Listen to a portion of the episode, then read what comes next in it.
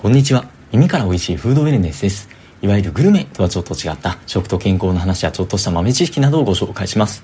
さて前回の放送では塩のま製造工程の違いとか選び方みたいな話だったんですけども今回はその醤油版みたいな感じのことを少しご紹介できればと思います今回紹介の元になる書籍は前回も出てきました裏を見て美味しいを買う習慣っていう岩木のり子さんという方の書籍と安倍司さんっていう方の、まあ、安心な食品の選び方っていう本と、まあ、あとは適宜調べた内容を補足しております。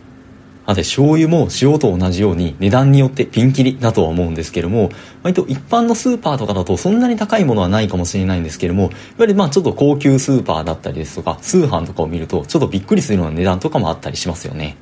その値段の差につながっているのは大きく2つに分けると、1つは原材料で、もう1つは製造工程であるようです。まず原材料の方なんですけども、まあ、醤油は大豆から作られるまあ発酵商品なんですけども、まあ、その醤油のそのパッケージの裏とかを見るとその原材料で大豆とか丸大豆って書いてあるものとあと脱脂加工大豆って書いてあるものがあります。この点について裏を見て美味しいを買う習慣っていうまあ本によりますと輸入品は遺伝子組み換えでコストをかけずに大量生産されたものが多く、まあでももちろんその分安価、安価ではあるんですけども、まあホストサーハーベストって言って、あのまあその収穫した後にまあ農薬を散布するっていうような、まあその残留とかの農薬っていうのの懸念もありますっていう風な言及がされていまして、もう一つの安全な食品の選び方っていう本によると、まあ、遺伝子組み換え原料を避けたいのであれば、国産か有機の丸大豆を使用しているものが無難ですっていう風に書かれています。この点ちょっと補足をさせていただきますと、基本的に大豆製品っていうのは、その原材料の大豆のその遺伝子組み換えかどうかの有無っていうのの表示義務があるんですけども、なのでまあその大豆製品、豆腐とか味噌とかっていうのはその表示義務があるんですけども、一方で同じ大豆製品の醤油に関しては遺伝子組み換え大豆を使っているかどうかっていうのの表示義務自体はありません。これがなぜかというと、まあ、醤油って増上期間が6ヶ月とか8ヶ月とかあって、まあ、その間にその大豆のタンパク質っていうのが分解されて、まあ、除去されて、その、ね、組み換えられた DNA っていうのも、まあ、なくなってしまうっていうふうに言われていまして、でまあ、かつ、なんでその遺伝子組み換えがあ使ってるかどうかっていうのをチェックをしようとしても、そのその技術上、その使ってるかどうかっていうのが、まあ、検査でも判断ができないっていうふうな理由によるものです。え、本当に影響ないの？って言っていいの？ってところではあるんですけども、まあ、少なくとも表示のルール上はそうなっていて、多分まあそこの部分をまあ気にしてと言いますか、それでこの本の中でも遺伝子組み換え大豆みたいなところのまあ話をしているんじゃないかなと思います。で、まあ、その遺伝子組み換え大豆って基本的に輸入大豆だけで、まあ、国産の大豆で遺伝子組み換えのものっていうのはないので、まあ、国産の大豆だったらまあ無難ですよっていう風な話になります。ただですね、実際にそのスーパーとかで売られている商品とかを見ると、まあ、原材料、大豆、かっこ遺伝子組み換えでない、みたいな感じで、遺伝子組み換えでないっていうような表示がされているものが、まあ結構多いんじゃないかなと思います。まあこれっていうのは、やっぱりその消費者の中でも、まあ、その遺伝子組み換え食品が使われてるかどうかってやっぱ気になりますよね。その消費者のニーズっていうのが多いので、その企業が、まあ、割と実解除をしているケースっていうのが多いみたいなんです。ただこれはあくまで表示義務なので、まあ、遺伝子組み換えでないって書いてあったら遺伝子組み換えでないんだとは思うんですけども、まあ、その遺伝子組み換えであるとかないとか何も書いてない場合とかっていうのは、まあ、単に書いてないだけっていう可能性は十分にあります。この遺伝子組み換え食品の安全性とかっていうのはそもそもよく分かっていないところが多いですし、まあ、気にされるかどうかっていうのは個人の問題だと思いますので、ただまあその見る際にはその食品パッケージの裏の遺伝子組み換えでないっていうような表示をまあ気にされるといいんじゃないかなと思います。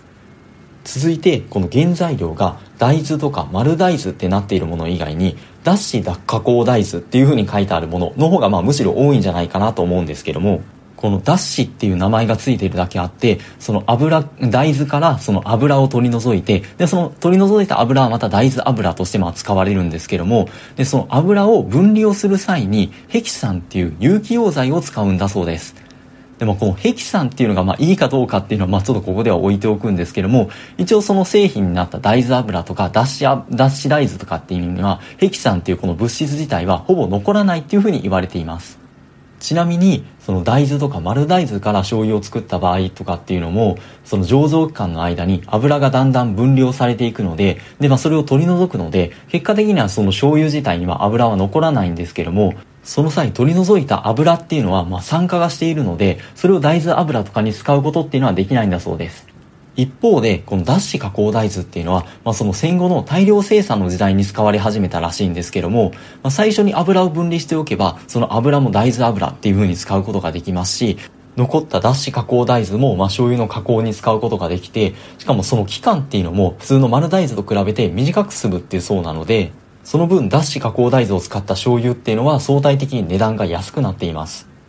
続いて2つ目のポイントの、まあ、醤油の製造方法なんですけども、まあ、その醤油のパッケージのと名称欄のところに、まあ、醤油かっこ本醸造とか醤油かっこ混合みたいな感じで醤油の製造方法に関する記載がされていますそのうちの本醸造っていうのが、まあ、いわゆる一般的な醤油の作り方、まあ、その大豆と小麦と塩を使う方法で、醤油の旨味の元にもなる、そのアミノ酸をその時間をかけて、まあ、発酵させて、まあ、出していくものではあって、まあ、これがまあ全体の8割ぐらいを占めてはいるんですけども、一方でその混合醸造とか、混合っていう風についているものとかっていうのは、その脱脂加工大豆を塩酸分解して取ったそのアミノ酸液とか、あとは酵素分解調味液とかって言われるものを使って、まあ、醸造した醤油になっています。ただこのアミノ酸液とかを使うこの混合醸造とか混合とかっていう方針、やり方が決して悪いとかっていうわけではなくて、まあ、地域によっては、まあ、この作り方で作っているまあ醤油が、醤油が重宝されるみたいなところがあって、あえてこの方式を採用しているっていうものもあるみたいです。そして、この全体の8割ぐらいを占める、この本醸造っていうもので、まあ名前かなり本格的そうな感じはするんですけども、この本醸造っていうのも、ものも、ものによって違いまして、で、あの、原材料が大豆か脱脂加工大豆かっていうのは特にこの本醸造とかっていうのに関係がなくてですね、あとはその発酵を促進させるための酵素を使ってるとか、あとはその長持ちさせるための保存料とか、あとは味付けのためのアミノ酸とかを添加しているものっていうのも本増上っていうふうに表記できることになっています。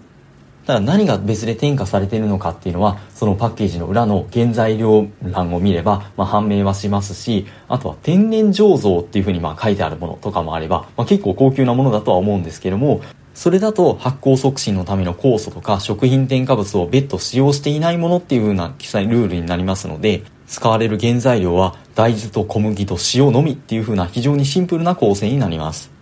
ここまでの話をまとめますと、まずその原材料が、ま、その大豆とか丸大豆か脱脂加工大豆かっていう風な違いと、醸造方法が、まあ、本醸造か、まあ、混合醸造とかっていうのと、あとは本醸造の中でも、まあ、何か別途添加してるかしてないかっていう風な、まあ、違いなんじゃないかなと思うんですけれども、とまあ、今回紹介させていただいた2つの書籍の、まあ、おすすめとしては、まあ、両方とも同じで、まあ、その国産の丸大豆を使った、まあ、本醸造のもので、その原材料連盟欄を見て、丸大豆と小麦と食塩だけの、そのシンプルなものが、まあ、おすすめですっていう風な話にはなっています。